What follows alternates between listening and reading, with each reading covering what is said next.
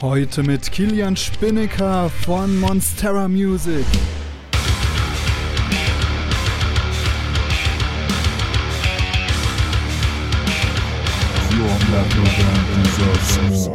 Langfristig möchte man ja Fans gewinnen, die den Song im Release-Radar ausgespielt bekommen und die dann halt die Musik hören und äh, Fans werden. Ob jetzt auf Instagram, Facebook oder Spotify, wenn die Fans sind, dann folgen die dir auf allen Kanälen. Herzlich willkommen bei The Band Show, der Szene-Podcast für deine Metal- oder Hardcore-Band. Ich bin dein Host Murphy und ich wünsche dir viel Spaß.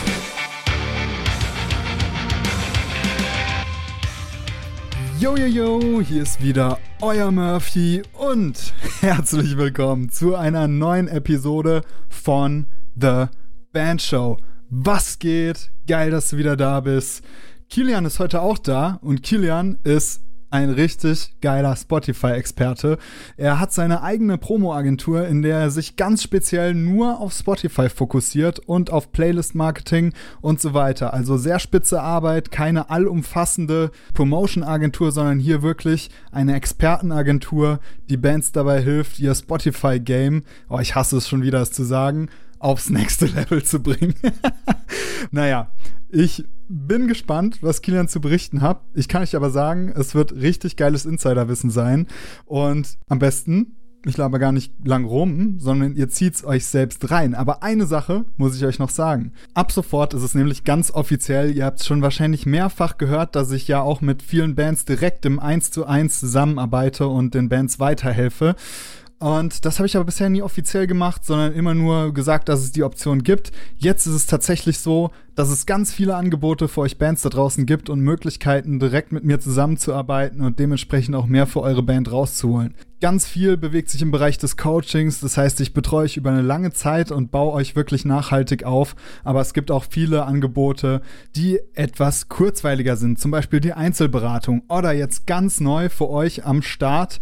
Ende Februar startet das drei- bis viermonatige Programm der Moshpit Enlarger, wo ich zusammen mit Jo Scher von Marathon Mann euch dabei helfe, wirklich eine aktive Fanbase aufzubauen. Und zwar nicht nur bloße Follower oder äh, Abonnenten, sondern Fans, die wirklich mit Herz und Blut bei euch sind und euch am liebsten euer komplettes Merch leer kaufen wollen, aber auch nur deswegen, weil ihr ihnen so viel Mehrwert bietet.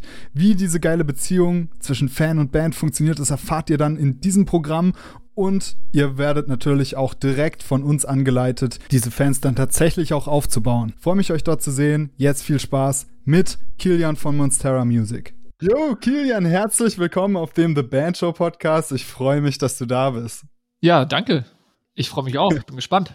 Ich bin auch richtig gespannt, äh, wo sich unser Gespräch so hinentwickeln wird. Auf eine Fälle möchte ich schon mal festhalten. Ich finde es geil, dass wir eigentlich ziemlich viele Sachen gemeinsam haben. Nämlich zum ersten sind wir beide irgendwie in der Musikszene schon irgendwie gefühlt an verschiedenen Stellen unterwegs gewesen.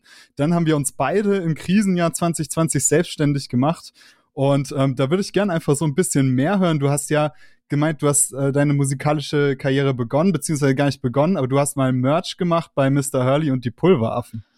Genau, ja. Ähm, ich, also ursprünglich zum Merchant gekommen bin ich über Great Escapes. Das ist eine kleine Pop-Punk-Band, die mal bei Uncle M unter Vertrag war und beziehungsweise Emo-Band. Und dann kam es irgendwann zu Mr. Hurl und die Pulveraffen. Die haben über Jodel, das ist so eine, das weiß nicht, ob das jedem was sagt, das ist eine App, mit der man äh, anonym was posten kann für Studenten.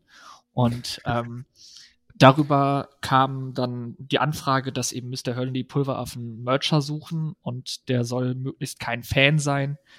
Und dann habe ich mich da einfach mal aus Spaß gemeldet, weil ich vorher bei einem Praktikum mal bei denen im Musikvideo mitgeholfen habe. Und dann kam eins zum anderen und auf einmal war ich halt Mercher und darf mich seitdem Salzwasser Sammy nennen. Äh, und halt fahre mit denen durch Deutschland und habe dann auf dem Wacken, Deichbrand und auf den Clubtouren Merch verkauft für die.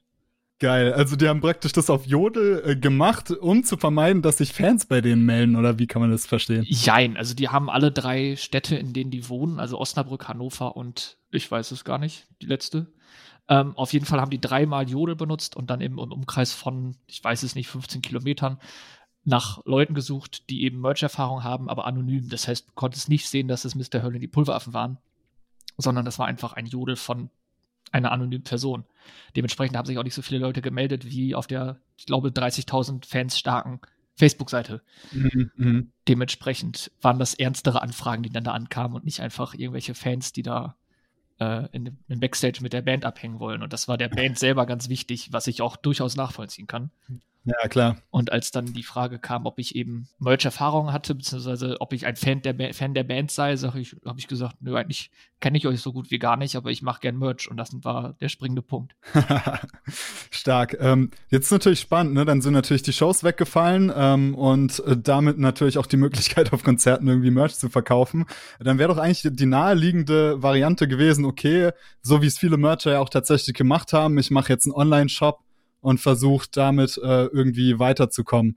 Äh, warum hast du das in dem Moment nicht gemacht? Weil du nur bei Mr. Hurley und die Pulveraffen warst oder einfach, was war da der Grund? Äh, es gibt ja schon viele Online-Shops, ne? Also Mr. Mhm. Hurley und die Pulveraffen sind bei Merch Cowboy zum Beispiel. Great Escapes haben ihren Merch auch bei Merch Cowboy bzw. Uncle M liegen. Dementsprechend gab es in den Bereichen bei den Bands, mit denen ich, für die ich merche, nicht die Möglichkeit, äh, dann Online-Shop aufzubauen, weil der einfach schon vorhanden war. Dann kam nach dem, ja, kurz vor Corona schon, äh, kam die Anfrage von Uncle M, beziehungsweise der Auftrag von Uncle M, dass ich ein bisschen im Hintergrund äh, Promo mache für Bands wie Smile and Burn, Radio Havana und Co. Das Ganze nannte sich da dann Streaming Services, nee, Projektmanager Streaming Services. und das war halt dann Uncle M intern hat auch echt Spaß gemacht und irgendwann hab, war ich halt an einem Punkt, wo ich mir gesagt habe, warum soll ich das nur für Uncle M machen? Und habe mich dann äh, mit Mirko abgesprochen und mich quasi dann verselbstständigt in dem Bereich und die ganzen Kontakte oder den Großteil der Kontakte mitgenommen. Ist ja auch irgendwie spannend, wie sowas dann immer zustande kommt. Also gerade dieser, hatte das was miteinander zu tun, diese Verbindung Mr. Hurley und Uncle M, oder war das dann äh, irgendwie wieder ein anderer Zufall? Das hat überhaupt nichts miteinander zu tun. Äh, ich, also Uncle M kenne ich eben aus dem Great Escapes um, um, Umfeld. Die haben ihre erste EP bei Great Escapes auf dem Label äh, rausgebracht. Und dann kam man halt ins Gespräch und ich spiele zwar selber kein Instrument, aber war immer irgendwie dabei äh, zwischendurch fiel mal der Name, dass wir äh, sozusagen Uncle M Street Team wären und äh, quasi einfach nur das, das, das Spread the Word und dann die Band hat ein neues Album und dann verteilt ein paar Flyer. Ja, und dann kam halt eins zum anderen. Ich habe mich auf die Stelle des Projektmanagers da beworben. Das hat funktioniert und das hat mir so viel Spaß gemacht und hat so gut funktioniert, dass ich das dann mit Mirkus Hilfe irgendwie zu Monsterer Music entwickelt habe. Das ist ja auch irgendwie spannend, ne? dass, dass äh, dann jemand sagt, okay, cool, freie Bahn, darfst dich selbstständig machen, gar kein Problem. Ja, ja, also ich habe das schon, das ging schon von mir aus mit der Selbstständigkeit, weil ich mich halt nicht nur auf ein Label festlegen wollte, aber ähm, das war schon sehr selbstlos von mir kurz zu sagen, hier, du hast den Kontaktstamm, also der war teilweise schon vorbereitet ähm, von Mirko, weil Mirko das Projekt Spotify schon früher mal angegangen ist. Teilweise habe ich mit denen aber auch selbst zusammen, also die Kontakte auch selbst zusammengearbeitet. Und dann zu sagen, ja, nimm die mit und mach was raus, ist schon echt äh, eine coole Sache. Und auch jetzt noch stehe ich immer in engen Kontakt mit Mirko. Wir schicken uns ständig irgendwelche Sprachnachrichten hin und her, um irgendwelche abgefahrenen Trends auszuchecken oder einfach nur zu gucken, ob die und die Playlist wichtig, relevant oder fake ist. Ja, das ist super spannend. Zu den abgefahrenen Trends werden wir auch sicher noch kommen. Jetzt habe ich eingangs im Intro schon erwähnt, du machst äh, Spotify Promotion und wir haben im Vorfeld schon ein bisschen darüber gesprochen, dass es ja auch gar nicht unbedingt bei der Promotion anfängt, sondern schon was, was viel vorher passiert und was viele Bands gar nicht so auf dem Schirm haben, dass es das gibt, nämlich Spotify for Artists. Da würde mich jetzt mal interessieren, in, in diesem Zusammenhang mit Spotify for Artists, äh, was fällt dir da am häufigsten auf, was, was Bands missen lassen, die zu dir kommen und sagen, hey, bewerb mal den Release von uns auf Spotify? Ja, also das kommt ganz immer ganz auf die Band an. Einige äh, meinen wirklich, ich könnte da dann zaubern und äh, die sagen, hier, mach mal Promo und dann auf einmal haben die tausende neue Hörer und tausende neue Klicks und äh, sind da dann in allen Spotify-Listen. Das ist halt nicht so einfach. Das ist natürlich stetiges Wachstum und das braucht halt Zeit. Was ganz oft falsch und also falsch gemacht nicht, aber unterschätzt wird, ist der ähm, Spotify for Artist Pitch, den man da machen kann. Das kann man nur in der Artist-App machen, beziehungsweise in, dem, in der Browser-Version. Und dort kann man halt den Song an die Spotify-Kuratoren pitchen. Die Chance, dass man da in so eine Liste kommt, ist echt gering, weil das halt jeder Künstler theoretisch machen kann. Aber das bezweckt auch, dass der Song halt ins Release-Radar kommt und somit eben jeder Fan und jeder Follower der Band dann den Song ein, äh, eingespielt kriegt im wöchentlichen Release-Radar. Und das wird voll oft unterschätzt und links liegen gelassen. Und das ist ja nicht so wichtig und passt schon, wir haben ja auch noch Instagram oder was auch immer. Und ähm, das ist leider falsch, weil dieser Pitch ist mitunter das Wichtigste, was du überhaupt machen kannst, weil dadurch generierst du halt Reichweiten. Das ist echt enorm, was du da an, an Leuten, also jeder, der Musik mag, hört ja freitags ins Release-Radar einmal rein und guckt, wer neue Musik rausgebracht hat. Und wenn du da reinkommst, äh, was mit diesem Pitch ja möglich ist oder gesichert ist, dann hast du so unglaublich viel gewonnen schon vorm Release. Viele Bands vergessen das, beziehungsweise wenden sich mit den, mit den Worten an mich von wegen, ja, Spotify interessiert uns eigentlich gar nicht hier. Ja, und auch äh, der Pitch an sich, also viele verstehen das ja als so völlig mysteriöses Ding, was irgendwie total äh, versteckt ist und krass, weil auch viele ja gar nicht wissen, und du hast es gerade erwähnt, dass man ähm, am besten diese Spotify for Artists Geschichte auch am Webbrowser bedienen kann. Äh, viele denken ja, es sei tatsächlich nur eine App. Und äh, da fängt es schon an, ne, dass man wirklich auch in den Browser geht, weil und da den Pitch dann durchführt und bestimmte Optionen auch machen kann, die du halt in der App nicht machen kannst.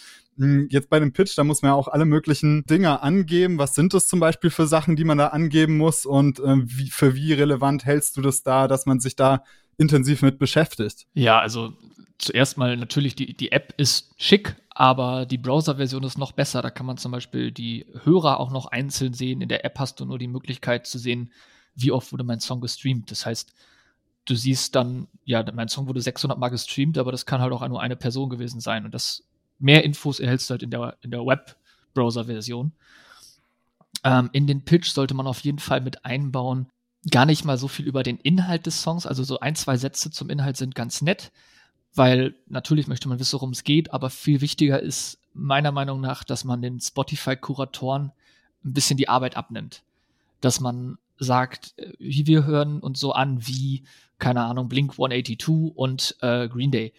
Und dann kann der Kurator schon mal ein bisschen mehr damit arbeiten. Und dann, wenn man dann noch dazu schreibt, äh, wir würden gehen in die Pop-Punks Not Dead Liste und in den, wie auch immer sie heißen, die Pop-Punk-Listen von Spotify halt, kann man sich ja dann raussuchen. Und dann schreibt man zwei, drei da auf und dann hat man dem Kurator schon mal viel Arbeit abgenommen. Der liest sich das dann durch und denkt sich, oh cool. Wenn man dann noch ein Label hat, was hintenrum vielleicht ein bisschen ähm, Werbung über einen Newsletter oder so macht und das kommt dann vielleicht auch über Umwege bei Spotify an, dann hat man recht gute Chance, in so eine Liste zu kommen. Allerdings ist Spotify da auch immer noch sehr willkürlich. Also äh, ich habe mir mal sagen lassen, dass in Berlin äh, für den Hip-Hop-Bereich irgendwie 10, 15 Leute da sitzen und sich da die Pitches durchlesen und die Listen kuratieren. Und bei Pop und Rock sind es zwei. Und wenn man auf diese zwei Leute dann, weiß ich nicht, wie viel tausend Artist-Pitches jede Woche äh, drauf loslässt, ist es halt echt eine Unmenge an Arbeit und Lesematerial, Hörmaterial. Das ist, äh, da muss echt viel Glück dabei sein, dass man da irgendwie mit in die Listen reinkommt. Ja, natürlich ist es doch irgendwie Lotto spielen, aber ja. ich sag mal so, der Lottoschein kostet halt nichts und wer, wer halt nicht spielt, der hat halt von vornherein schon verloren, ne? Ja, genau, also die Möglichkeit ist eh immer da, diesen Pitch zu machen und warum sollte man es nicht einfach mal probieren? So, also der, die Möglichkeit besteht, nutzen, ganz einfach. Jetzt Spotify for Artists, gibt's da noch Geschichten, wo du sagst, oh, da seid ihr jetzt aber schlecht aufgestellt? Äh, aktuell wird ein bisschen unterschätzt der Canvas. Das ist dieses tolle Hintergrundvideo, was in der App ab und zu läuft. Äh, viele meinen, das kann man nur einstellen, wenn man auch ein offizielles Video auf YouTube hat und dann sucht Spotify sich das im Backend raus. Äh, man kann da einstellen, was man will. Du kannst in der Artist-App oder auch über den Browser kannst du ein personalisiertes Video einstellen äh, keine Ahnung, nimmst du deine Oma beim Kochen, stellst sie da ein und dann läuft das Video halt ab, wenn der Song läuft. Das darf dann, hat natürlich irgendwelche Richtlinien, darf, glaube ich, nur acht Sekunden lang sein und muss halt spezielle Formate haben für die Handys. Aber ansonsten ist das ein super Tool, den Release spannender zu machen. Dann hast du halt nicht nur das Album-Artwork im Hintergrund liegen, sondern noch ein unterhaltsames, spannendes Video, wo die Leute nicht nur den Song hören, sondern auch eben auf dem Bildschirm gucken. Ne? Ja, ich finde es so krass, die Hemmschwelle ist da auch so groß, weil viele denken, man müsste dann noch extra einen Grafiker äh, irgendwie äh, beauftragen, der einem dieses Canvas entwirft. Aber das ist, ich kann mal kurz erzählen, wie ich das mit meiner Band zum Beispiel gemacht habe. Wir haben das Lyric-Video da, das ist schon existent und dann habe ich einfach halt aus den Grafiken diese Ausschnitte, wo kein Text da war, habe ich dann tatsächlich auf YouTube mit Bildschirmaufnahme auf meinem Handy aufgenommen. Das Ding war fertig, hab's hochgeladen, Spotify sagt ja danke, geiles Canvas. Und ähm, seitdem merke ich auch, dass die, genau der eine Song, der das Canvas hat, wesentlich besser performt als die anderen Songs. Das ist natürlich jetzt keine große Testmenge, aber man kann, denke ich, mit einer ziemlichen Sicherheit sagen, dass das auf jeden Fall einen Effekt hat mit dem Canvas. Und ich finde es auch spannend, wenn ich mir so mein Konsumverhalten angucke oder auch wenn ich einen Song auf Spotify teilen möchte, dass ich dann schon öfters mal denke, gerade wenn ich ihn in der Story teile, hm, wenn der jetzt kein Canvas hat, sieht nicht so geil aus. Also ist es tatsächlich auch nochmal eine Hemmschwelle, um einen Song zu teilen. Gerade jetzt, wo Instagram und Spotify so geil miteinander kommunizieren, dass äh, der Canvas ja auch in Instagram in den Stories erscheint, denke ich mir immer, ach schade, der hat jetzt keinen, dann teile ich den nicht. Hätte jetzt lieber gern, dass es cool aussieht. Ja, auf jeden Fall. Also das sieht mega gut aus, wenn du es irgendwo teilst, dann ein kleines Video im Hintergrund laufen zu haben. Und ich bilde mir auch ein, dass Spotify im Hintergrund merkt, ah, der Song hat ein Canvas, die gehen den, also die Band geht den Release anders an als andere Bands. Die machen sich mehr Gedanken, die, ja, dass der Algorithmus einfach ein bisschen getriggert wird dadurch. Weil ähm, da, da passiert halt was. Das ist genauso, wie man zum Release ja im Normalfall auch sein Profilbild da ein bisschen ändert, die Info anpasst und so weiter. Da merkt Spotify dann auch, oh, da passiert irgendwas. Das ist nicht nur einfach so eine Leiche, die auf Spotify liegt, sondern die wollen wirklich irgendwas bewegen. Ja, genau. Und das gleiche gilt ja auch für die anderen Funktionen, die es bei Spotify for Artists gibt. Zum Beispiel sei es jetzt irgendwie ähm, Playlisten vorschlagen, ähm, den ähm, Featured Song und die Bio und so weiter. Also kann man eigentlich sagen, umso mehr man den Funktionsumfang von Spotify ausnutzt, desto eher äh, triggert das vielleicht auch in einer gewissen Weise den Algorithmus? Pauschal würde ich das jetzt nicht so sagen. Also klar, das, umso mehr du machst, umso mehr kann Spotify dich auch irgendwie einordnen. Ich habe gestern erst ein Video von äh, Google gesehen. Äh, ich habe leider den Website-Namen vergessen, aber da gab es einen Website-Namen und da konnte man nachschauen, wie äh, Google dich einordnet und was Google über dich herausgefunden hat. Und dann standen da wirklich Sachen drin von wegen, ja, männlich oder weiblich, äh, verheiratet, nicht verheiratet, Kinder, keine Kinder, Schuhgröße und was weiß ich nicht alles. Und ähm, an, anhand dieser Infos spielt Google dir halt Werbung zu. Und ähnlich funktioniert das bei Spotify äh, auch. Du hast dann da natürlich spezielle Gruppen an Musik, die du hörst. Und Spotify sucht sich dann danach raus, wer ähnlich klingt. Und wenn du halt in dieses Schema passt, wirst du auch dann ähnlichen Usern zugespielt. Ne? Ganz einfach. Ich würde gern ähm, mit dir noch über ein Thema sprechen. Wir hatten auch kurz drüber telefoniert und das ist nämlich ein Eindruck, den, den ich gerade habe und den ich persönlich so ein bisschen spannend finde aus Musikbusiness-Sicht, ähm, gerade auch im Hinblick auf Spotify. Nämlich ist so meine Wahrnehmung in letzter Zeit, gerade wenn ich mit den Bands spreche, dass äh, dieser große Wunsch, der jetzt seit Jahrzehnten dominiert hat, für eine Band zu einem Label zu gehen, so ein bisschen zurücktritt und dass die Bands mich jetzt nicht mehr fragen, hey, wie, wie bekomme ich eigentlich einen Label-Deal, sondern mich fragen, hey, kennst du jemand, der geil Promo macht? Also, dass, dass so eine gewisse Verschiebung stattfindet der Interessen von Bands hinsichtlich, ähm, also ein bisschen weg von den Labels und hin zu den PR-Agenturen. Nimmst du das ähnlich wahr und hast du vielleicht eine Begründung für, das äh, für dieses Phänomen, wenn du das so wahrnimmst? Puh, ähm, da muss ich mal überlegen. Also ich arbeite ja sowohl mit Labels als auch mit ich, labellosen Bands, DIY-Bands zusammen. Bei mir ist es häufiger so, dass DIY-Bands auf mich zukommen und eben Promo wollen oder promotet werden wollen. Ich könnte mir vorstellen, da jetzt ja auch die Social, sozialen Medien und Social Medias generell irgendwie größer geworden sind und vor allem wichtiger geworden sind, was eben Spotify-Klicks angeht, dass viele Bands zum Beispiel den Song eben nicht also früher war es ja so, du hast ein Label gesucht, um deine Musik physisch zu releasen. Die, das Label hat dann halt geguckt, dass das auf Platte gedruckt wird, promoted wird und so weiter. Heutzutage ist es aber, glaube ich, nicht mehr so wichtig für einen Großteil der Bands überhaupt irgendwie das physisch, physisch zu releasen. Ich meine, guck dir mal die Hip-Hop-Szene an. Da gibt es schon gar keine Alben mehr, die bringen nur noch Singles raus auf Spotify und dann reicht das für die. Da ist es natürlich dann wichtig, eine PR-Agentur zu haben, die irgendwie, ja, sich auf Promo spezialisiert hat im Online-Bereich, sei es mhm. Online-Magazine, Spotify, Facebook, Social Media, alles. Ne? von daher kann ich den Wandel schon nachvollziehen. Ich hoffe aber nicht, dass davon jetzt alle Labels aussterben, zwangsläufig. Das wäre schade. ja, das, das glaube ich auch nicht, weil in gewisser Weise sind sie ja immer noch ein bisschen Gatekeeper, gerade auch was die Kontakte angeht und so weiter. Ähm, da spielen sie auf jeden Fall noch eine große Rolle und ich denke, so schnell werden uns die Labels nicht verlassen. Aber ich finde es jetzt trotzdem spannend, weil jetzt kommen wir ein bisschen so zum Kern auch deiner Arbeit und was du machst. Und ähm, wir haben jetzt schon gehört, also sowohl Labels als auch Bands kommen zu dir im Prinzip hin und sagen, hey, wir haben diesen Release und ähm, bitte ähm, mach mal für uns hier Playlist-Marketing, so jetzt ganz äh, vereinfacht gesagt. Kann genau. man das so sagen? Ja, schon. Also es kommt drauf an, was die Band natürlich möchte. Das einfachste oder die simpelsten Anfragen sind, dann kannst du Playlist-Marketing, Third-Party-Playlisting für uns machen. Äh, es gibt natürlich auch Bands. Ich hatte eine Band, die hatte noch gar keine Ahnung vom Artist-Account und wie man das einrichtet. Und das war dann ein Rundum-Programm. Da habe ich dann wirklich den Artist-Account eingerichtet, komplett schön gemacht, den Pitch gemacht, quasi bis auf den Song Master habe ich da, äh, was die On Online-Veröffentlichung angeht, vieles gemacht, habe dann noch eine andere PR-Agentur weitervermittelt, die sich um Reviews kümmert. Und mittlerweile hat die Band auch dreieinhalbtausend Hörer. Also das äh, funktioniert ganz gut. Aber im Endeffekt alles von Playlisting bis ja rundum sorglos Paket, ne? Geil, das ist ja jetzt auch eine relativ schnelle Zeit gewesen, in der sich das so bei dir ähm, entwickelt hat. Nimm uns doch da mal mit, so Anfang deiner Arbeit vielleicht. Äh, was waren da so deine Schwierigkeiten, deine Hürden und äh, wo stehst du jetzt im Vergleich dazu? Am Anfang war es natürlich schwierig, den Schritt zu gehen von Uncle M zu, hey, ich mache das jetzt alleine. Also ich weiß gar nicht, wie viele Mails ich geschrieben habe, wo dann halt drin stand, hallo, hier ist der Kilian von Uncle M. Du kennst mich wahrscheinlich noch, weil ich da und da mit dir Mailkontakt hatte.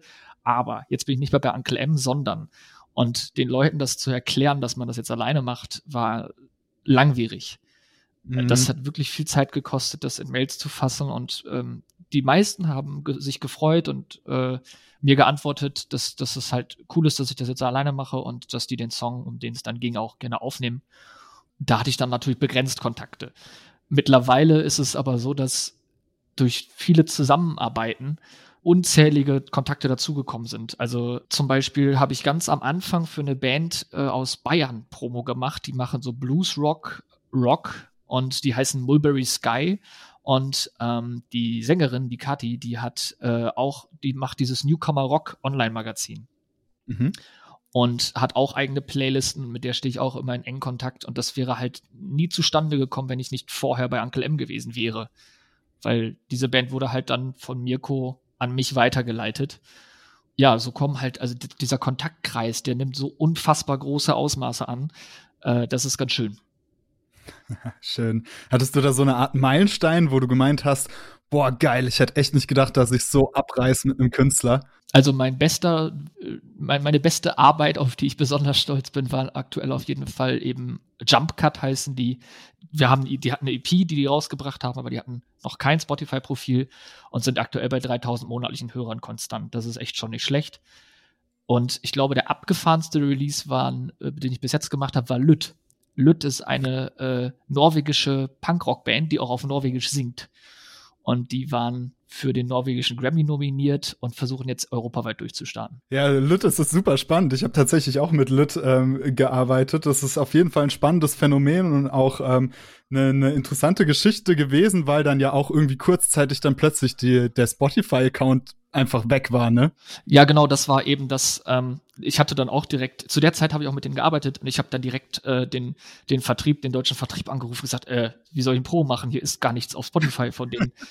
und das war wohl so, dass die Rechte bei den Norwegern lagen und nach, also quasi dann europaweit ja, neu aufgelegt werden mussten. Und so wurde dann einmal kurzzeitig alles runtergenommen und neu hochgeladen. Äh, das war ein ganz schönes Durcheinander, aber ähm, ja, die denen geht es immer noch sehr gut. Die sind bei, glaube ich, 10.000 monatlichen Hörern. Und man versteht zwar kein Wort, weil es alles auf Norwegisch ist, aber musikalisch ist das großartig, was die machen. Ja, ich finde es auch richtig klasse. Auch ähm, ich glaube, ihr bester Song steht jetzt inzwischen fast wieder bei 100.000, obwohl man ja im Prinzip noch mal von null anfangen musste. Ähm, also geniale Band und coole Band. Finde ich witzig. Ich wusste gar nicht, dass du dir auch gearbeitet hast. Geil. Ja, doch. Ich, ich arbeite auch ähm, mit dem mit dem Jens von Laut Media ganz ganz äh, ganz eng zusammen. Und cool. darüber kam das dann zustande. Beziehungsweise ich habe, glaube ja. ich, dann jetzt zum Album-Release mache ich noch einen Song für die und dann sind es halt irgendwie drei drei Songs, glaube ich, die ich zur Album-Promo beigetragen habe, ja. Eine Sache würde mich interessieren und zwar die, die Art und Weise, wie du an unterschiedliche Releases rangehst. Also ich habe jetzt auf deiner Homepage mal gelesen, das Standardding sozusagen geht zwei Wochen. Bezieht genau. sich das dann auf den Song? Und inwiefern sagst du dann vielleicht, okay, ähm, es macht Sinn, irgendwie mehrere Singles zu veröffentlichen oder greifst doch aktiv in Release-Strategien ein oder sowas? Äh, meist ist es so, dass die Bands schon halt ihr Projekt angefangen haben und halt schon im Kopf haben, dann und dann bringen wir den und den Song raus, dann und dann äh, kommt halt das Album und wann veröffentlichen wir das Video. Das haben die sich schon gut durchdacht eigentlich. Und dann kommen die halt auf mich zu und wollen ab dem Release-Termin Promo haben. Mhm. Äh, diese zwei Wochen beziehen sich dann auch ab Release-Tag, sind es halt dann 14 Tage, die ich dann quasi für die zuständig bin und alles für die mache und versuche halt in alle Listen, die da relevant sind, irgendwie reinzukommen. Allerdings gehört da natürlich noch zu, dass man viel Vorarbeit hat. Also eben wenn es um den Spotify-Pitch geht oder dann beim Erstellen von diesem Canvas helfe ich auch mit oder ja, wenn die Band irgendwelche Fragen hat zum Release-Plan selber, äh, ob es eben darum geht, releasen wir zwei Singles oder drei, in welchen Abständen, äh, all sowas. Da bin ich halt dann beratend tätig. Ich greife jetzt nicht in den Plan der Band ein und sage, das geht überhaupt nicht, das müsst ihr anders machen und der Song ist eine Minute zu lang, sondern äh, ich, ich berate und wenn die das wollen, dann können sie es ändern und wenn nicht, dann nicht. Ich habe nicht irgendwie Musikwissenschaften studiert oder so. Das ist nicht meine Aufgabe, da einzugreifen und den kompletten äh, die komplette EP umzuschreiben. Jetzt würde ich gern, wenn du nichts dagegen hast, da so ein bisschen ins Detail gehen, was du da genau machst, weil das ist natürlich interessant, wenn man sagt, man macht Spotify Promotion, dann macht man ja vermutlich auch sehr viel extern. Also dann geht's ja auch viel um Social Media Ads und ähm, Google Ads und so weiter und dass man dann eben auch, ähm, also wie würdest du das bewerten? Machst du mehr Spotify extern oder machst du mehr Spotify intern? Also ich gucke bei Spotify äh, natürlich, wie die Band steht und was hat die Band für ähnliche Bands und in welchen Listen sind die ähnlichen Bands und natürlich gucke ich einfach nach relevanten Listen. Ähm, ich habe aber auch einfach einen großen Stamm an Listen, die funktionieren, bei denen ich weiß, dass die funktionieren und dann filter ich raus, wenn es halt ein Metal-Release ist, habe ich von weiß ich nicht, meinen so und so viele Listen, so und so viele relevante Listen. Und dann habe ich natürlich einfach irgendwann eine Handvoll Leute oder eine Anzahl an Leuten, die ich anschreiben kann, die den Song aufnehmen werden und der Song wird auch in der Liste funktionieren. Das ist alles extern. Das heißt, ich schreibe Mails, Instagram-Nachrichten, Facebook-Nachrichten, WhatsApp-Nachrichten, alles. Wenn das durch ist, dann geht es halt an neue Listen, weil Spotify ist ja so, äh, dass so viel los. Da kommt jeden Tag eine neue Liste dazu, die irgendwie relevant ist, die auftaucht, wo man sich denkt, da habe ich noch nie von gehört. Wie komme ich da dran? Und das ist dann der anstrengende Rechercheschritt, äh, sich da irgendwie reinzufuchsen, Kontakt zu dem Kurator herzustellen. Ich meine, viele Bands werden das kennen, ähm, dass man da natürlich guckt, welche Listen wichtig sind und wie komme ich daran. Und das ist halt das, worum es dann hauptsächlich geht. Aber natürlich, wie du auch schon sagst, äh, Social Media Ads sind auch ein unglaublich wichtiges Tool, um eben dann auf eine Landingpage beziehungsweise auf Spotify selbst zu kommen und den Song zu promoten, klar. Diesen Kontakt zu den Kur Kuratoren finde ich besonders interessant, weil ich stelle mir das so vor, als sei das irgendwie so eine Art ähm, Geschäftsbeziehung also man bietet dem Kurator vielleicht eine Band an, die mehr Plays auf seine Playliste zieht und im Gegenzug bietet der einem vielleicht auch Slots für kleinere Bands an. Kann man sich das so ungefähr vorstellen? Ja, oder meist ist es so, dass ähm, ich dann im Gegenzug einfach einen Song zurückkriege und den in meine Liste dafür aufnehme, dass man einfach einen Tausch hat. Ah ja. Und cool. genau, das funktioniert dann eigentlich ganz gut. Ich kann natürlich jetzt nicht in der Woche zehn Releases an den äh, einen Kurator schicken, dann ist der halt auch überfordert und sagt sich, ja, kann ich jetzt nicht alle aufnehmen. Dementsprechend ist das Maximum, was ich pro Woche promoten kann, sind so drei Bands, also drei Singles im, mhm. im, im Durchschnitt, weil irgendwo ist dann die Kapazität nicht nur bei mir, sondern auch bei den Kuratoren einfach auf. Und am besten ist es dann natürlich, wenn die Genre unterschiedlich sind. Also wenn es irgendwie ein Akustik, ein Metal und ein Punk-Song ist, dann ist es überhaupt kein Problem. Bei drei Death Metal-Songs wird es schon schwieriger, weil das ja natürlich dann alle die gleichen Listen sind, an die ich die promoten werde. Ne? Ja, besonders für euch da draußen auch wichtig, nochmal, und das möchte ich nochmal betonen, du hast es vorhin angesprochen, wenn ihr selbst äh, nach was guckt und selbst guckt, wie kann ich in eine Playlist landen und so weiter, immer natürlich, und du hast es gerade gesagt, wie wichtig das ist, ähm, gucken, wo sind die Künstler, die ähnlich wie ich klingen, weil das ist natürlich enorm wichtig, dann auch hinsichtlich des Algorithmus darauf zu achten, dass die Zuhörer nicht einfach irgendwelche toten Hörer sind, weil dann kannst du auch Bots kaufen, sondern wirklich Leute, die sich vielleicht langfristiger auch mit dir connecten wollen. Ja, genau. Also das, das ist ja sowieso das Ziel.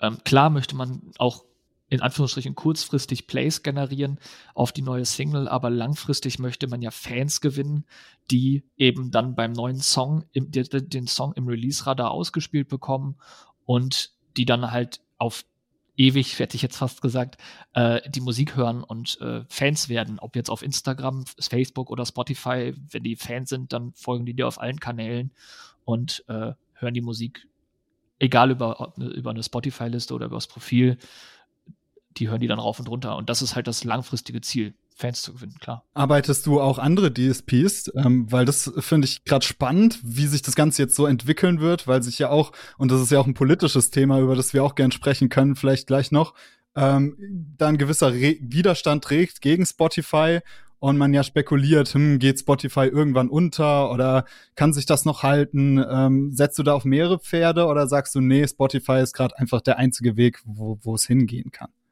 Ich mache tatsächlich nur Spotify, weil äh, ich Spotify für aktuell den größten, nicht den besten, aber den größten Streamingdienst halte. Und ich glaube, dass da meist Potenzial drin sitzt. Allerdings natürlich jetzt nicht aus Sicht der Band, was die da verdienen, da brauchen wir gar nicht drüber sprechen. Aber sehe ich Spotify, also viele Bands kommen zu mir an und sagen, uh, äh, dann da noch für bezahlen und äh, so. Es gibt ja auch genug Listen, die dann irgendwie ein Placement gegen Geld anbieten. Und dann höre ich von den Bands immer wieder, das lohnt sich ja für uns gar nicht, das spielen wir ja nie wieder ein. Äh, kommt drauf an. Hauptsächlich geht es natürlich darum, eben Fans zu gewinnen und äh, Spotify als Social Media Kanal zu sehen und nicht als Geldmaschine oder eben, dass man damit Geld verdienen kann, weil dass man damit Geld verdient, ist sehr unrealistisch. Also es sei denn, man heißt halt Billie Eilish oder Chris Brown, mhm. dann wirst du da nichts verdienen. Äh, Spotify ist ein ganz einfacher Kanal, wo man sich präsentieren kann, wo man seine Musik verbreiten kann und wo es darum geht, gesehen und gehört zu werden, nicht Geld zu verdienen. Ja, das ist natürlich auch irgendwie eine Art Dilemma, ne, dass man als Musiker, und das sage ich ja auch immer, heutzutage eigentlich die Wahrnehmung haben müsste, dass die Musik gar nicht mehr das Produkt ist, an dem man tatsächlich Geld verdient, sondern das ist die Möglichkeit, um Reichweite aufzubauen. Das heißt, die Musik ist dazu da, um selbst Reichweite aufzubauen. Und diese Reichweite kann man dann wieder nutzen, um dann wirklich ähm, ja nutzbar machen, um dann wirklich Geld zu verdienen, sei es jetzt über Merch oder ein Twitch-Stream oder was. Da gibt's ja Millionen Möglichkeiten, Influencer-Marketing und so weiter, wie man als Künstler heutzutage noch Geld verdienen kann. Aber auf der anderen Seite finde ich es ja so spannend, dass man gerade mit diesem Verhalten ja im Prinzip auf einer politischen Ebene und äh, auch hinsichtlich der freien Marktwirtschaft und so weiter Spotify mit ihrem System ja recht gibt und das Ganze ja auch noch füttert, ne? Ja, das ist leider wahr. Also was, was Spotify da den Künstlern auszahlt, ist echt äh, fies. Das ist nicht schön, was dabei rauskommt und es wird sich wahrscheinlich ja auch erstmal nicht ändern. Also das ist halt so, dass, dass dann eben die Top 10 Künstler da den, den, den Königsanteil kriegen oder den Löwenanteil kriegen. Und äh, für die kleinen Bands fallen dann halt 15 Euro im Jahr ab. Und davon können sie sich dann äh, ein T-Shirt kaufen und das war's. Das ist leider traurig. Aber wie schon gesagt, also Spotify ist halt, du kannst auf Spotify ja sogar Konzerte und äh, Merch anzeigen lassen, so dass halt, wenn du da viele Klicks und Fans generierst, die dann sehen, oh, guck mal, die spielen auch bald in Hannover und die haben auch ein T-Shirt im Angebot, das bestelle ich mir jetzt direkt. Und auch darüber kannst du ja dann wieder werben für dich und deine Musik. Dementsprechend ist das, ist Spotify nicht nur für Streaming interessant, sondern wenn es mal wieder stattfinden sollte, auch für äh, Live-Konzerte, weil du da alles darstellen kannst. Ne? Ja, also im Prinzip vom Mindset her ähm, interessant, das zu denken wie eine Social-Media-Plattform, ne? Genau. Also so wie Instagram eine Social-Media-Plattform ist, auf der hauptsächlich Fotos dargestellt werden, ist für mich Spotify halt eine Social-Media-Plattform, wo Musik dargestellt wird ich sitze ja sowieso den ganzen Tag vorm PC und äh, wenn ich dann durch Spotify äh, irgendwie scrolle und da dann eine neue Band entdecke, dann gucke ich erstmal, oh, die haben so und so viele Hörer, die haben das und das in ihrer Bio stehen und äh, natürlich bin ich, vielleicht bin ich auch ein bisschen vorerkrankt, aber äh, ich lese mir das alles durch und finde das alles super spannend, wie die Bands sich da präsentieren und wie sie sich darstellen und gehe dann natürlich erst auf die Socials, wenn ich da bei Spotify durch bin. Dementsprechend einen besseren Kanal als deine Musik preiszugeben, kannst du nicht haben. Weil wenn du zum Beispiel die, äh, die Musik, also die Single bei Instagram teilst, nimmt der die Musik ja nicht mit. Der zeigt dann ja nur das Cover oder den Canvas an und nicht die Musik an sich. Das heißt, da ist Instagram zum Beispiel ein weniger gutes Tool, sich musikalisch zu präsentieren als Spotify. Ja, total. Und vor allem auch diese Denke, Spotify als Social Media Plattform zu sehen, hilft auch dabei, dann gewisse Zusammenhänge zu verstehen. Neulich wurde ich von einem Musiker von der Black Metal Band gefragt, warum die monatlichen Hörer denn so krass zurückgehen bei dem Album, das vor anderthalb Jahren erschienen ist. man halt klar sagen, so, okay, stell dir mal vor, du postest auf Instagram, dann fragst du ja auch nicht, ob der, warum dein Beitrag vor anderthalb Jahren keine Likes mehr bekommt. Und mit der Analogie hilft es dann häufig auch wirklich, äh, besser zu verstehen, wie äh, Spotify wirklich im Kern funktioniert. Ja, genau. Also du musst, wie ich vorhin schon gesagt habe, du musst da immer irgendwie präsent sein. Du musst da immer irgendwie was updaten. Auch wenn du nur eine neue, eine neue Playlist hinzufügst oder eine bestehende Playlist updatest und darüber dann irgendwie auf den anderen sozialen Medien was postest, reicht das schon. Das bewegt die Leute zu Spotify auf dein Profil. Smile and Burn haben das jetzt sehr clever gemacht und haben ihr altes Album äh, hier morgen anders, das ist glaube ich ein Jahr alt geworden. Und dazu haben die jetzt eine zehnminütige Doku hochgeladen auf YouTube. Und ich habe mir die gestern Abend angeguckt und habe das Album heute Morgen direkt angeschmissen. Ich hatte Bock und das hat funktioniert. Ja. Ja, genau. Und da sind ja auch der Kreativität keine Grenzen gesetzt, weil es ist ja inzwischen so einfach, seine Musik einfach auf Spotify zu bringen. Und da kann man ja auch verschiedene Versionen von einem Song machen und so weiter, davon nichts zurückschrecken, außer, also nur auch mit dem Hintergrundgedanken, dass man einfach da weiter präsent ist. Sei es ein Instrumental, sei es ähm, irgendwie eine, eine Stripped-Version und so weiter. Also da kann man ganz viel machen. Jetzt neulich habe ich auch ein Metal-Release gesehen, da wurden noch mal zwei Special Editions mit neun Songs jeweils vom alten Album veröffentlicht. Da kann man sich natürlich auch fragen, okay, was soll denn das jetzt? Aber natürlich genau mit diesen Hintergrundgedanken, ja, wir müssen hier einfach am Start bleiben auf Spotify. Ja, also das Wichtigste ist, die Leute eben zu Spotify und zu deinem Profil zu bewegen. Natürlich kannst du jetzt nicht jede Woche eine neue Single rausbringen. Das ist auch nicht Sinn der Sache. Aber äh, eben über Instagram, Facebook und jetzt neulich äh, seit neuestem ja sogar TikTok kann man ganz viele Leute eben zu den Profilen bewegen und das auf die unterschiedlichsten Wege. Da, und du drehst eine YouTube-Doku und die Leute haben wieder Bock auf deine Musik. Äh, du kannst auch im, natürlich im Fernsehen irgendwas machen oder Werbung schalten, Flyer verteilen, keine Ahnung. Das ist völlig egal. Ja, wie du schon sagst, der Kreativität freien Lauf lassen und dann läuft das eigentlich. Also man kann da wirklich eigentlich nichts falsch machen. Machst du eigentlich auch was über TikTok? Ich habe einen TikTok-Kanal, ja. Ich habe den aber noch nicht verstanden. äh, tatsächlich gestern äh, hat meine, also meine Freundin hat auch einen TikTok-Kanal, einen privaten, und die lädt da immer Videos von den Katzen ihrer Eltern hoch. Und ähm, teilweise haben die Videos dann so 100, 200 Views, teilweise aber auch nur 5, 6. Und gestern hat sie wieder eins hochgeladen, das hat jetzt 8000. Wieso? Keine Ahnung. Das sind die gleichen Hashtags, das sind die gleichen Katzen, es ist das gleiche, fast das gleiche Video. Aber wieso das jetzt auf einmal so steil geht und die anderen nicht? Ich weiß es nicht. Diesen TikTok-Algorithmus habe ich noch nicht verstanden. Ja, da haben wir im Vorfeld ja auch schon ein bisschen drüber gesprochen, über diesen Algorithmus. Und falls jemand von euch auf, auf TikTok unterwegs ist, äh, könnt ihr mir gern mal Feedback geben, ob ihr den verstanden habt. Meine bisherige Auffassung von dem Algorithmus ist einfach, so viel rausfeuern, wie nur geht, jeden Tag so viel wie geht und dann wird schon irgendwas dabei sein, was abgeht. ja, genau, so mache ich das auch. Also immer, wenn ich irgendwie Pro-Material von einer Band bekomme, was da irgendwie TikTok-fähig ist und in, in ja, Videoformat, dann lade ich das da hoch und gucke, was passiert. Und ich glaube, von 600 bis 100 Views war da alles bei. Mal gucken, wenn ich mich, wenn ich das verstanden habe, dann melde ich mich mal. Ja, ein ganz geiler Hack für euch da draußen, äh, die jetzt gar keinen Bock haben auf TikTok, wie ich zum Beispiel. Dann kann man das trotzdem natürlich äh, nutzen und für sich nutzbar machen. Zum Beispiel, ich rate ja immer allen Bands, den kompletten Funktionsumfang von Instagram zu nutzen, äh, weil bei Instagram ist es tatsächlich so. Ich weiß nicht, ob es bei Spotify so ist, da haben wir ja vorhin auch drüber geredet, dass Instagram das extrem belohnt, ähm, wenn du den von vollen Funktionsumfang der mhm der App nutzt, sozusagen als, auch als Beta-Tester für neue Features auftrittst und so weiter. Und die neuen Features, die eingeführt werden, die äh, ja, kriegen immer einen algorithmischen Vorzug sozusagen. Und so war es auch bei den Reels und ist es auch immer noch. Und äh, da äh, ist es ein ganz guter Tipp, wenn man einfach mal ähm, die Reels auf TikTok erstellt und dort ohnehin hochlädt und dann exportiert und auf Instagram hochlädt, weil man hat auf TikTok viel bessere Möglichkeiten, ähm, ja, diese kurzen Videos zu gestalten und es ist so easy, das aus TikTok zu exportieren und kann dann somit noch passiv diese, diese App äh, füttern, ohne dass man sich ähm, wenn man, also das gilt jetzt natürlich nur für die, die da gar keinen Bock drauf haben. Wenn ihr da richtig Bock drauf habt, dann ähm, ja, könnt ihr ruhig mehr dort machen. Jetzt würde mich interessieren, was ist das? Was hat es eigentlich mit Monstera auf sich? Was, also es ist ja eine Pflanze. Warum benennst du deine Agentur nach einer Pflanze? Ja, ich war lange auf einer Suche nach einem passenden Namen und ähm, ich wollte erst irgendwie auf das Streaming-Services eingehen und war dann bei so absurden Sachen wie River oder irgendwas, was halt streamt, ne?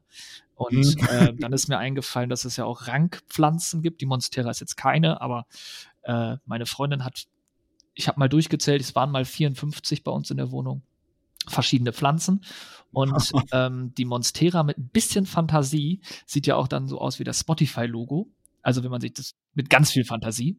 Und da das Streaming, was ich anbiete, halt hauptsächlich ja organisches Streaming ist und ich keine Bots kaufe oder ähnliches, dachte ich, was Grünes passt da ganz gut rein. Und äh, so hat sich das dann einfach ergeben. Also die Pflanze saß vor mir und ich habe gedacht, das ist es. Geil, das ist ja auch richtig deep, ey. ja, ja, wenn man das so auslegen möchte, schon. cool. Ähm, ich würde es auch gerne noch mal aus deinem Mund hören. Ähm, warum würdest du Bands davon abraten, eben nicht organisch, sondern äh, so äh, Bots zu kaufen oder Streams zu kaufen äh, für Spotify? Weil man damit aufs Maul fliegen kann. Du kannst deinen kompletten Account gesperrt bekommen oder, also im besten Fall merkt Spotify das und zieht die Streams einfach wieder ab, die dann in der Zeit generiert wurden. Im schlimmsten Fall äh, sperrt Spotify halt deinen ganzen Account. So, also ich habe das mal mit einem Fake-Account ausprobiert. Ich habe mir einen Fake-Account gemacht, habe mir Streams auf meine, beziehungsweise Follower auf meine Playlist gekauft und äh, hatte dann innerhalb eines Tages 600 Follower auf meiner Playlist. Das war cool. Nächste Woche waren die aber wieder weg. No. So, das heißt, ich habe, ich weiß nicht, 10 Euro waren es, glaube ich, in den Sand gesetzt, hatte halt für eine Woche 600 Follower und dann kamen natürlich die ganzen Anfragen über Instagram rein, aber das war's. So, und den Account hat Spotify zum Glück nicht gesperrt, den habe ich dann selbstständig gelöscht, aber äh, ich wollte einfach auch mal wissen, wie das funktioniert, ob das funktioniert, wie schnell Spotify da ist und die waren sehr, sehr schnell. Also Kinder, nicht zu Hause nachmachen. naja, und zudem ist es halt auch nicht besonders nachhaltig und sinnvoll, das zu machen. Also wenn du da Streams kaufst, okay, dann hast du halt ein paar Streams gewonnen, dann hat deine EP hat fünf Songs, du kaufst dann 1000 äh, oder 2000 Streams für einen, dann hat dein einer Song halt echt viele Streams und die anderen vier haben halt nichts. Ne? Äh, das fällt halt dann schon einfach auf das sind halt irgendwelche Bots, die dann einfach ein Play generieren. Du hast dann da keinen Menschen am anderen Ende, der sich denkt, oh, der Song gefällt mir, da drücke ich mal auf Folgen und dann höre ich mir die anderen vier auch an und äh, gehe mal auf ein Konzert, sondern du hast halt einfach irgendwelche Computer, die auf Play drücken und dir dann halt deine 0,0, weiß ich nicht wie viel, 2 Cent äh, generieren. Das ist halt doof. Ja, dazu ist es natürlich auch immer so eine gewisse Mentalitätssache, ne? Also ich denke, das Bauchgefühl zeigt einem da schon auf den richtigen Weg. Also jeder von uns hat wahrscheinlich erstmal einen inneren Widerstand, wenn es darum geht, äh, sei es auf Spotify oder auf anderen Social-Media-Plattformen irgendwie Bots zu nutzen. Ähm, da ist ein natürlicher Widerstand da, der auch damit zu tun hat, dass man sich ja auch seine Lorbeeren so ein bisschen verdienen will, ne? Also es ist ja äh, das wissen wir alle, kein so schönes Gefühl, einfach Dinge zu bekommen und ähm, die Abkürzung sozusagen zu nehmen.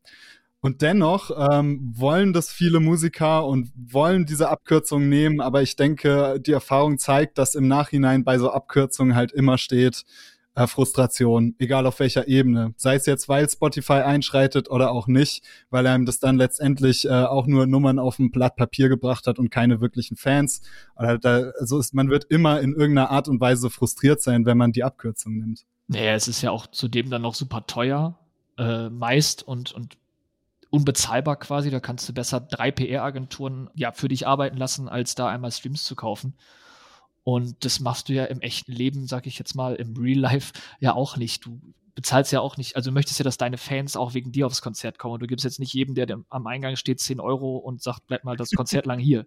Das ist ja eins zu eins vergleichbar. Ja, genau, genau. So sehe ich das auch. Das ist ein richtig guter Vergleich. ähm, wie kann man jetzt eigentlich als Band, wenn man sagt, hey, ich brauche Hilfe, kannst du mir irgendwie helfen mit Spotify? Wie kann man dich erreichen oder wie geht's dann los? meist, also natürlich über meine Website oder meine Socials. Ähm, da habe ich auch meine Handynummer drin, unter der ich ständig erreichbar bin.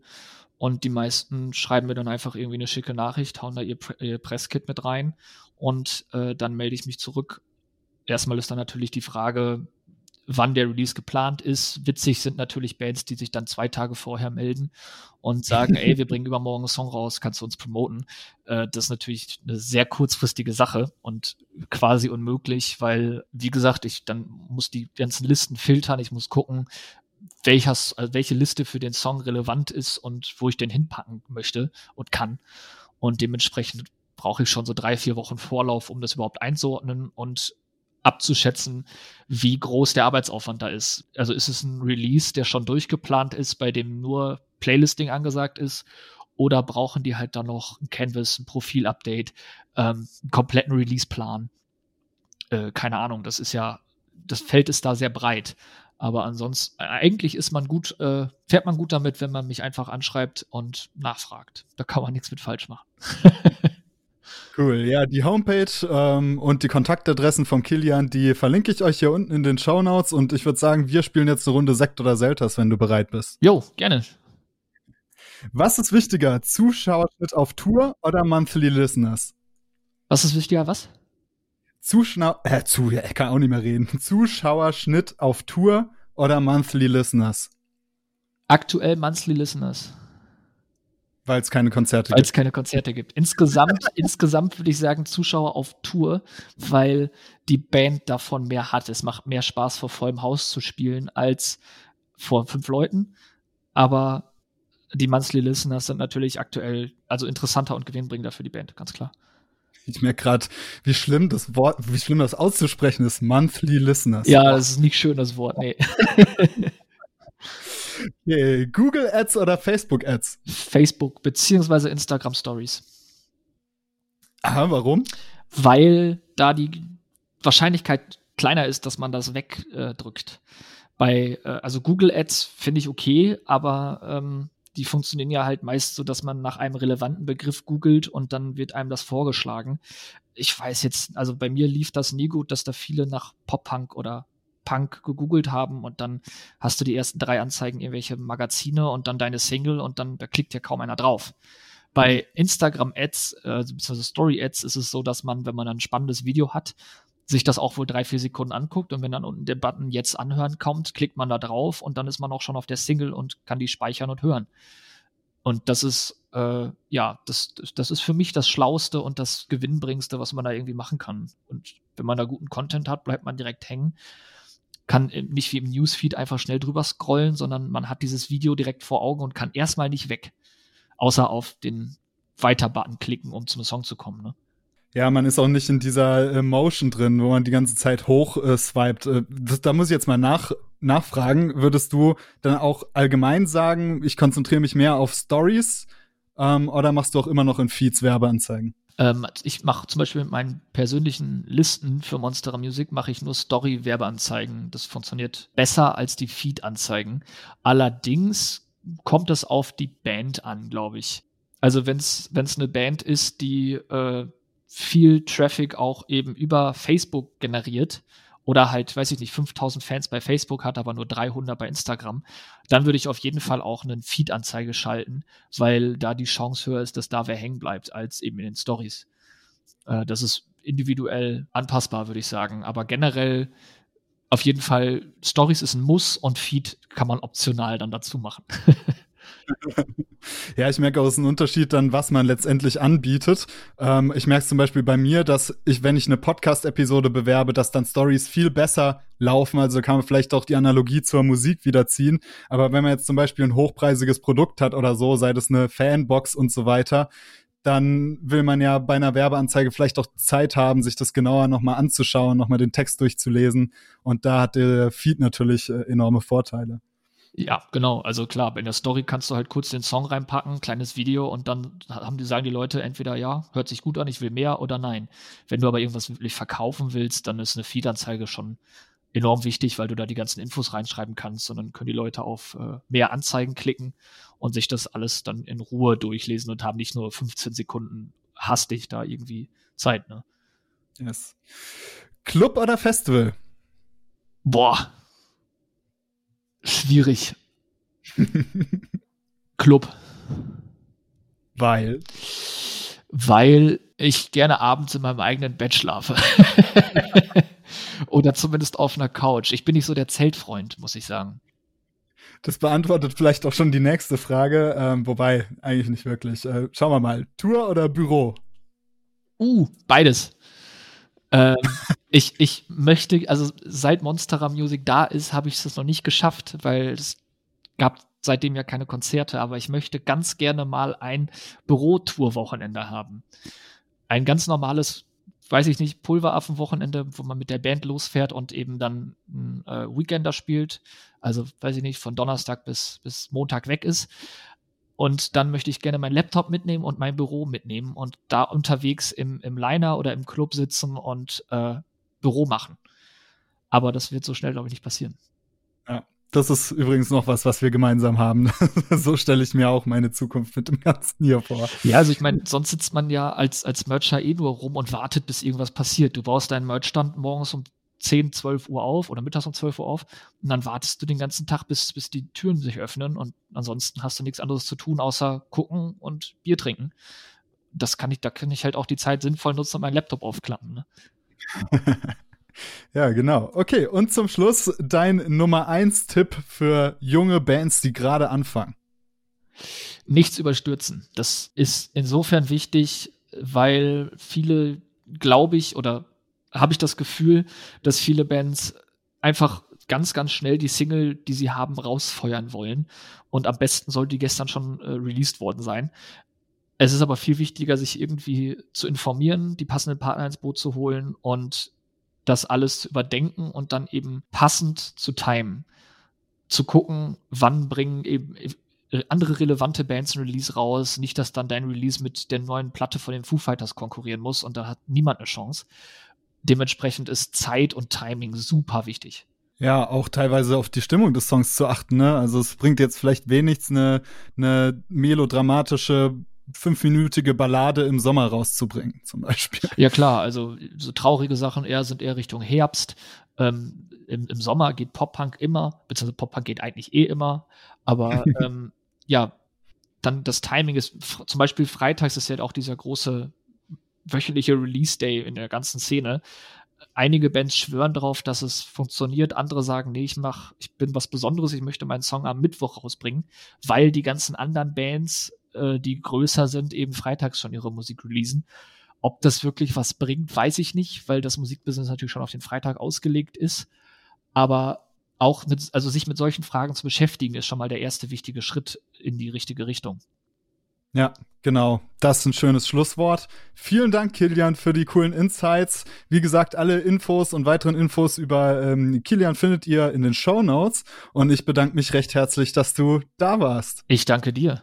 Cool, ey, dann wünsche ich dir noch eine schöne Woche und euch da draußen auch ein schönes Wochenende. Und ja, ich würde sagen, ihr habt schon mal die ersten Tools im Werkzeugkasten um mit äh, Spotify mal abzugehen, würde ich sagen. Und dementsprechend möchte ich euch auch motiviert äh, verlassen. Und ja, macht's gut. Ciao, ciao.